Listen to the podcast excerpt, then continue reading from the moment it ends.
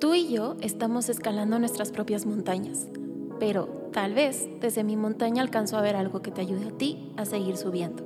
Y tú ves algo que me ayude a mí. Mi nombre es Hannah y te doy la bienvenida a My Healthy Mind Project, donde hablamos de salud mental desde mi experiencia como humana y psicóloga. ¿Nos acompañamos?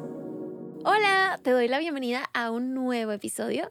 Mi nombre es Hannah, soy psicóloga y terapeuta cognitivo-conductual y el día de hoy te traigo el episodio de episodios. Si solamente fueras a escuchar un episodio de todo el podcast, tiene que ser este, porque hoy vamos a hablar de las emociones en general para que sepas qué son, cómo se manejan, qué significan creo que por ahí hay un montón de información que podemos empezar a, pensar que a lo mejor ya tenemos una muy buena noción de qué son las emociones. Pero es un tema tan complejo que dudo mucho que realmente tengamos tanta em, experiencia o tanta idea de qué es lo que significan las emociones.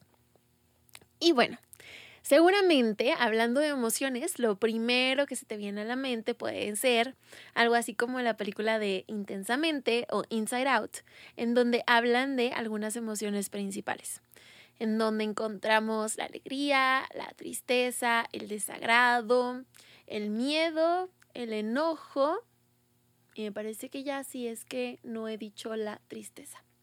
Entonces, estas podemos decir, pues son las emociones que existen y eso es lo que hay y son las que yo experimento. Pero la realidad es que podemos experimentar una variedad y complejidad también de emociones que estoy segura de que ni siquiera sabías incluso que eran emociones.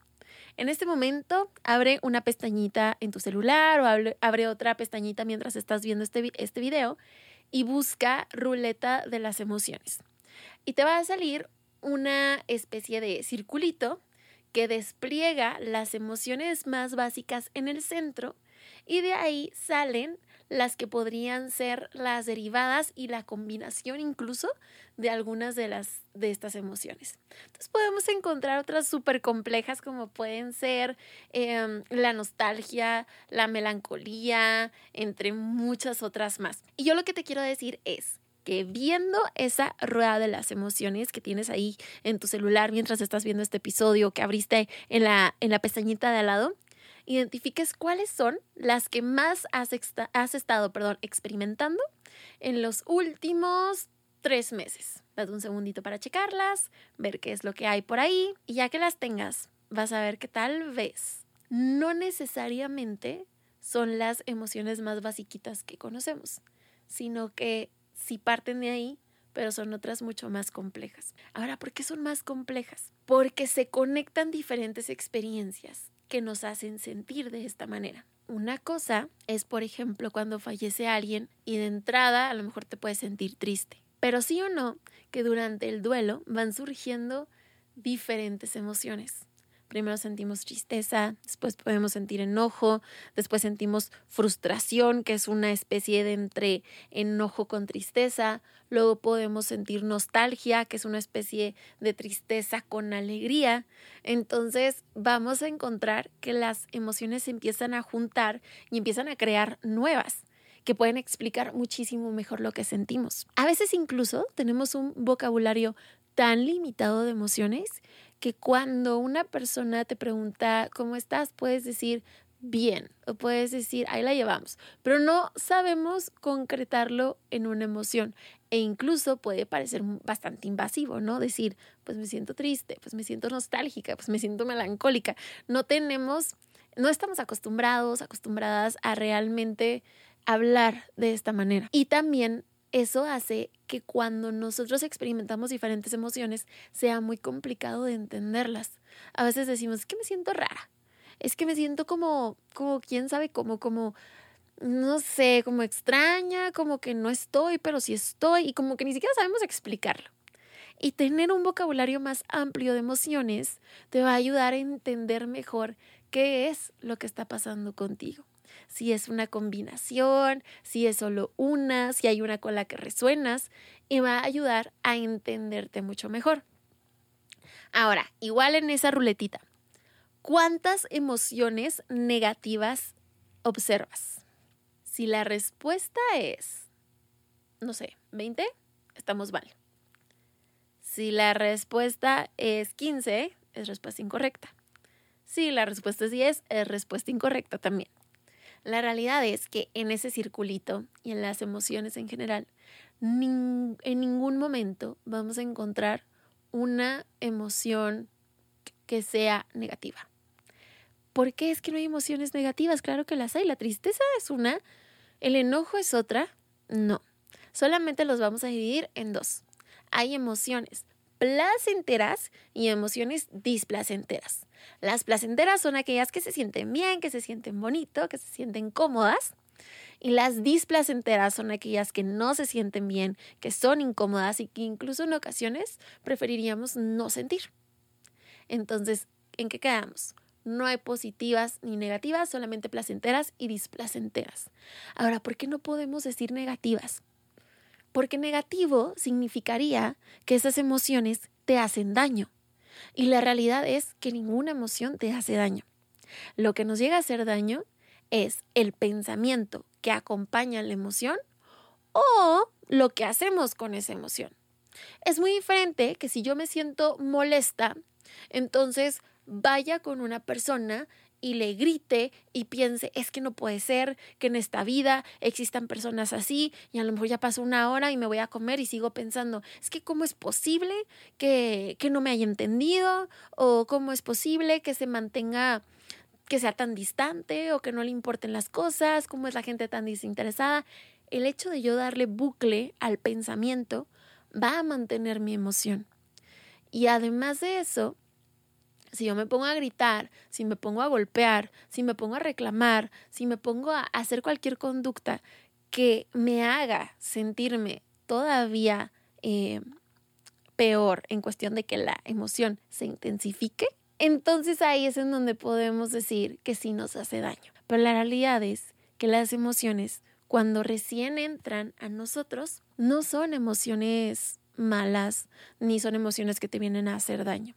Una de las emociones con las que te voy a platicar, así en mi caso personal, me había costado mucho lidiar, si es con el enojo, fíjate. Y es porque yo sentía, número uno, si yo suelto el enojo, entonces es como si esto, o sea, esto por lo que yo estoy peleando, no tuviera valor. Porque entonces, ¿qué quiere decir? ¿Que lo voy a dejar ir y ya? Pues no, tengo que pelearme para que las personas vean que esto es importante para mí. Otra que de pronto complicaba un poquito mi relación con el enojo es que me podía llevar a hacer cosas de manera impulsiva. Entonces podía a lo mejor gritar o podía a lo mejor pegar, no a la persona, pero a lo mejor a la mesa o agarrar un cojín muy fuerte o levantar las manos y hacer muchas señas, levantar la voz. Entonces hay muchas cosas que con la emoción por no saberla gestionar, nosotros podemos hacer o podemos reaccionar y que eso haga que ahora sí me cause un daño.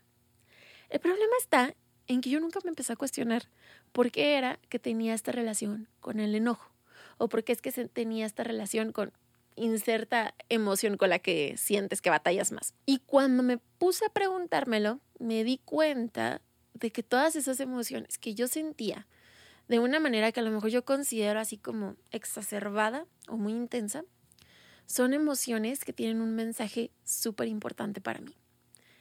En lo personal, yo me enojo muchísimo cuando algo que es importante para mí se ve transgredido, se ve lastimado o es una falta de respeto a lo que es importante para mí. Entonces, si una persona, por ejemplo, me dice una mentira y yo la descubro, para mí uno de los valores más importantes en mi vida es la honestidad. Entonces, si esa persona no es honesta conmigo, sale esta parte enojada y sale a defender aquello que es importante para mí. Sin embargo, hay muchas maneras de gestionar esa mentira, sin necesidad de llegar al grito, al golpe, a todo esto que a lo mejor pues he podido llegar a dar. Y la realidad es que el grito, el golpe, todo eso no valida realmente la emoción. Solamente hace que se intensifique, que como que se llene mi botecito y luego ¡fum! se acabe.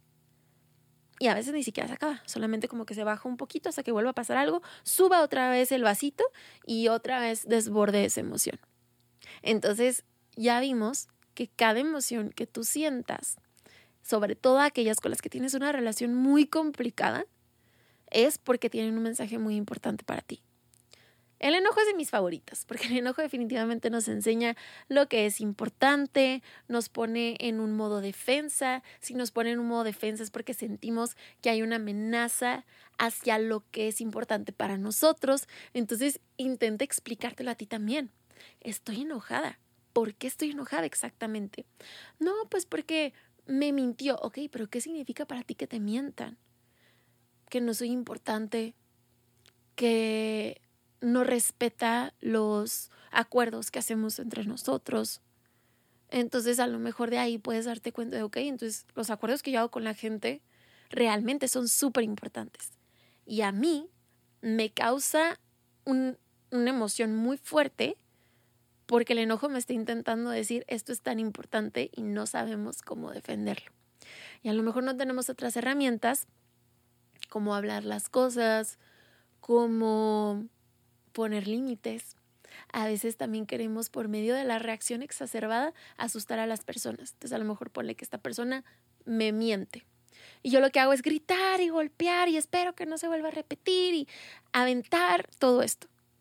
Pero no puedo decirle a la persona, por favor, sé consciente de que esto me está lastimando y hazlo distinto. Porque a lo mejor siento que no lo va a hacer.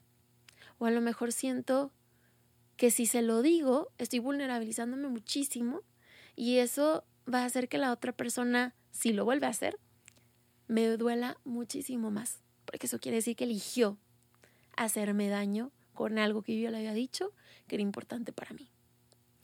Entonces, a veces nos vamos por el camino del grito y de todo esto porque no tenemos habilidades para gestionarlo distinto o porque nos da miedo gestionarlo distinto. Entonces yo pienso, si lo asusto, si la asusto con mi reacción, eso quiere decir que no va a volver a suceder. Cuando realmente no, no es así. ¿Vale? Ok, vamos a pasar a otra parte importante de las emociones. Una vez que tú identifiques su, su ¿Qué, carga tienen las emociones sobre ti una vez que identifiques cuál es su motivo de estar contigo. Por ejemplo, la tristeza. La tristeza también tiene mucho que ver con lo que es importante para ti.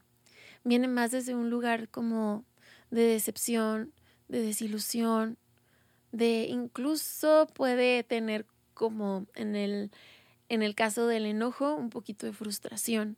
Entonces, la tristeza también te va a mostrar qué es importante para ti, qué te hubiera gustado a lo mejor, algo que te hubiera gustado, perdón, que saliera distinto y que no salió.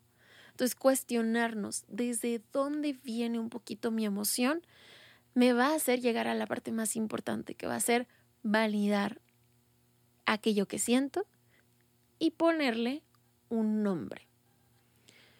No podemos trabajar, no podemos manejar, gestionar, no vamos a decir controlar, manejar o gestionar algo que no existe.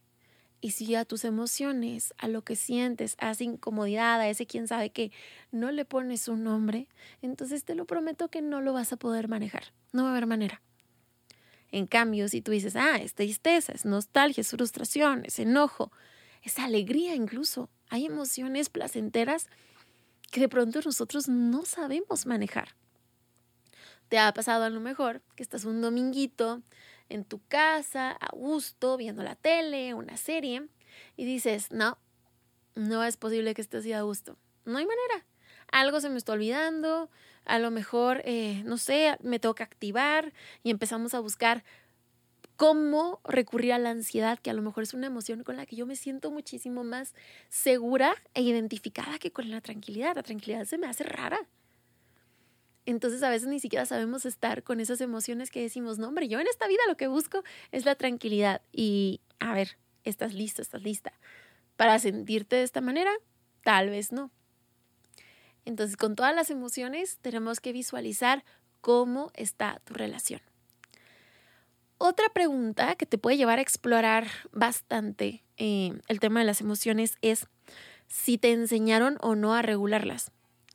No quiere decir que tus papás o tus maestros o tus amistades o las personas que hayan estado involucradas en tu crianza o en esta enseñanza te hayan sentado y te hayan dicho, oye, Hanna, cuando sientas enojo, vas a hacer esto. Oye, Hanna, cuando sientas enojo, no reacciones de la misma manera que mamá o que papá. No. La educación se da no tanto a través de lo que te dice la gente, sino a través de lo que ves. Entonces, si tú viste en tu casa que tu papá se enojaba y aventaba todo por todos lados y luego se ponía a decirle cosas a tu mamá o a tus hermanos y luego se salía de la casa o a lo mejor a ti te decían cuando estabas triste, te vas y te encierras a tu cuarto y tú aprendiste a que entonces eh, al estar triste tienes que aislarte, vas teniendo más o menos una una idea de cómo es que se manejan las emociones. Ok, el enojo entonces es salir con todo como lo hace mi papá. El miedo entonces es salirse de la casa, ay, perdón, es salirse de la casa como lo hace mi mamá. La vergüenza es entonces llorar y vengarte de tus papás como lo hace mi hermana. Entonces así le vamos poniendo a cada quien un, un rol que nos enseña cómo es que podemos, más, más tarde, perdón, manifestar las emociones. O a veces podemos decir, híjole, yo no quiero ser como mi papá, o yo no quiero no ser como mi papá, yo no quiero reaccionar como mi papá. Que avienta, que hace, que dice, entonces yo no me voy a enojar. Y pasamos al otro lado, ¿no? Voy a tratar de complacer con la gente, a estar siempre súper bien, porque no quiero caer en esto de de a lo mejor que las personas se sientan incómodas conmigo o que al rato se estén expresando de mí como a lo mejor mi mamá, mi hermana y yo hablamos de mi papá, que que wow, que cómo puede reaccionar así, que asusta, que no sabe regularse, entonces mejor me paso al otro lado. Observa muy bien cuál es tu historia, sobre todo con esas emociones que son las más complicadas para ti. ¿Qué te enseñaron acerca de ellas? ¿Cómo las gestiona cada uno de los miembros de tu familia? Qué te han dicho acerca de ellas, qué has visto que otras personas a lo mejor que admiras hacen con ellas y también eso te puede dar muchas respuestas de por qué actualmente esta emoción significa lo que significa. ¿Vale? Y la última es que aprendamos a sentarnos con las emociones. ¿Cómo es esto? Cuando tú sientas ese quién sabe cómo, que tú sabes que es una emoción que está eh, saliendo, que se está manifestando, que es sentarte con ella. Responde a las siguientes preguntas. ¿Cómo se llama esa emoción? ¿De dónde crees que surgió? ¿Qué crees que te puede servir hacer cuando experimentes esta emoción? ¿Y qué mensaje crees que te está trayendo esta emoción? Una vez que tú lo identifiques, vas a tener una acción en concreto que vas a poder eh, llevar a cabo para manejar mejor lo que estás sintiendo. Entonces, el último paso va a ser toma acción. Yo, por ejemplo, sé que cuando yo estoy molesta, muy molesta, a mí lo que me sirve es decirle a la gente em, que necesito un momento, si no es muy cercana a mí, y retirarme y luego volver a hablar con la persona, decirle, un tiempo estimado. No necesito 20 minutos, necesito una hora, sabes que no puedo hablar contigo hoy. O si es una persona con la que yo sí soy allegada, lo que puedo hacer es decirle que me toque. Si las personas me tocan, yo he visto que Hannah me genera un efecto regulatorio emocional muy fuerte. Si yo estoy enojada y alguien me toca, pero no de, ay, ¿qué te pasa? Ay, pobrecita, sino en función de, ok, quiero contenerte, sí me ayuda muchísimo. Y noto incluso que el enojo se convierte en llanto. Y me doy cuenta de que más que enojada, tal vez estaba experimentando otras emociones, o no más que, sino que estaba experimentando otras emociones al mismo tiempo. Así que observa a ti en ese momento qué es lo que te sirve. A lo mejor te sirve alejarte un momentito, te sirve respirar, por ejemplo, que eso me va a llevar al último punto. Una de las estrategias más utilizadas para regular nuestras emociones es la respiración. Y posiblemente es lo que menos queremos hacer cuando estamos experimentando una emoción como el enojo, ¿no? Al contrario, yo creo que si a ti te dicen, oye, no, pero respira, menos me voy a, regular, ¿no? O menos voy a calmar esta emoción. Pero te voy a explicar por qué es que sirve. Tu cuerpo reconoce las emociones que siente a través de tu respiración. Entonces, por ejemplo, si yo siento enojo, que es la emoción a lo mejor que hemos mencionado más el día de hoy, en mi jana yo noto que dejo de respirar. Hay personas que no, que en lugar de dejar de respirar, lo que empiezan a hacer es respirar súper rápido. Entonces empiezan como... Y se les noten cómo hablan y se les noten cómo se mueven. Y hay personas que estamos así como más tensas y que pues tiene que ver con que se detiene nuestra respiración. Entonces el cuerpo así identifica que hay una amenaza, que hay algo que no te está gustando y es cuando manda estas señales de que aparte te empiezan a sudar las manos, empiezas a gritar, empiezas a moverte mucho, te den ganas de golpear. Y entonces aquí lo que tenemos nosotros que buscar es, por eso, regular la manera en la que estamos respirando.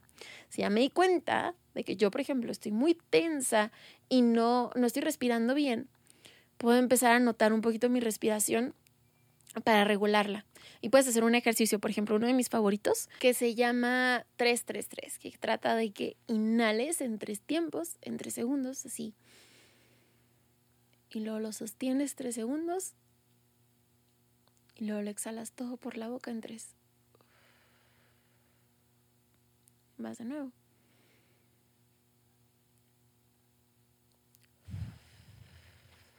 Ok. Otro que te puedo enseñar es uno que se llama 478. Este es muy bueno, ya a lo mejor cuando estés en un, en un espacio más tranquilo. Y aquí vas a inhalar en cuatro tiempos. Entonces inhalas, aguanta el aire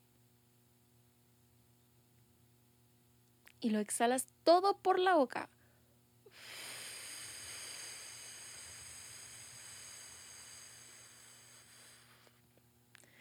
Y eso nos puede ayudar también a encontrar un lugar un poquito más tranquilo para nuestro cuerpo y que deje de mandarnos a lo mejor todas estas señales como el dolorcito abdominal de las emociones, las palpitaciones, la sudoración y todo esto. Entonces, bueno, primer avistamiento que tenemos a las emociones tal cual, así como clase introductoria y básica acerca de ellas en este episodio. Espero que te sirva muchísimo. Haz lo que platicamos por acá. Creo que sería una excelente herramienta para ti, que empieces a etiquetarlas, que empieces a ponerles nombre, que empieces a observar cuál es tu historia con cada una de esas emociones y qué, cuál es la información que tienes respecto a cada una de ellas, para así, poco a poquito, intentar crear una mejor relación con las emociones con las que consideras que tienes una relación un poquito más compleja y que cada vez las puedas externar de una mejor manera. Entonces, número uno, identificamos las emociones con las que tenemos una relación pesadita. Número dos, les ponemos nombre. Número tres, vamos a identificar tu historia con ellas. Y número cuatro, vamos a buscar cómo es que te gustaría gestionarlas, qué es lo que necesitas hacer generalmente en ese momento o que consideras que te vendría bien hacer. Y por último, llevar a cabo ese plan de acción. Entonces, muchísimas gracias por escucharme el día de hoy. Uno de los libros que te puedo también recomendar respecto a este tema es Inteligencia Emocional de Daniel Goldman, que es buenísimo si quieres también eh, empezar a llenarte un poquito más de información acerca de las emociones. Y de todas maneras yo te voy a estar platicando muchísimo por acá, entonces no te olvides de checar qué hay de nuevo por acá el próximo martes en un nuevo episodio. Te veo pronto, bye. Gracias por escuchar este episodio. Si te gusta el contenido, síguenos en Instagram en arroba myhealthymindproject. También puedes escribirnos en podcast arroba. Mi nombre es Hannah Anda, soy psicóloga y terapeuta cognitivo-conductual. Te veo el martes en este espacio.